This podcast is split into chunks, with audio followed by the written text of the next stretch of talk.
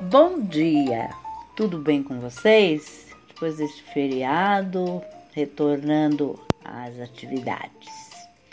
Espero que vocês tenham aproveitado, finados.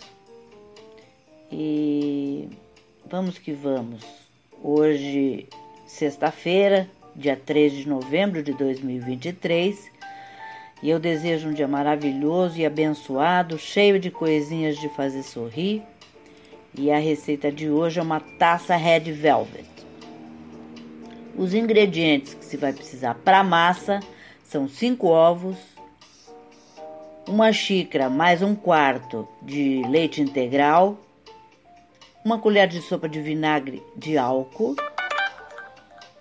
duas xícaras e um quarto de chá de açúcar, meia xícara de chá de óleo, uma colher de chá de pasta saborizante de baunilha, uma colher de sopa cheia de cacau em pó, uma colher de sopa cheia de cacau em pó, uma colher de café de corante vermelho, hidrossolúvel, quatro xícaras de chá de farinha de trigo, uma colher de sopa de fermento em pó.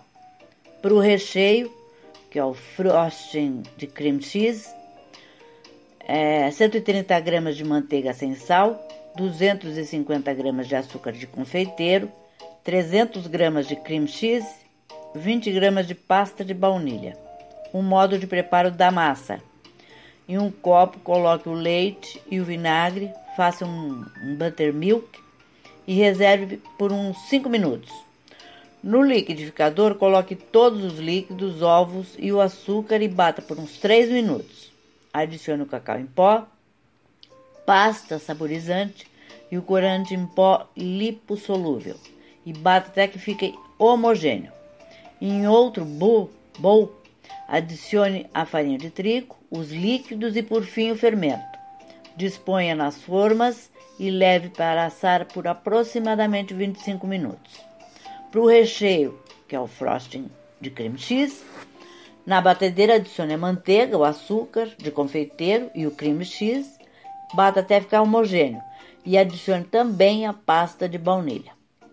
Deixe descansar até ficar um ponto mais cremoso. Em seguida, faça a montagem da sua taça com o bolo, a calda de sua preferência, a geleia e o frosting.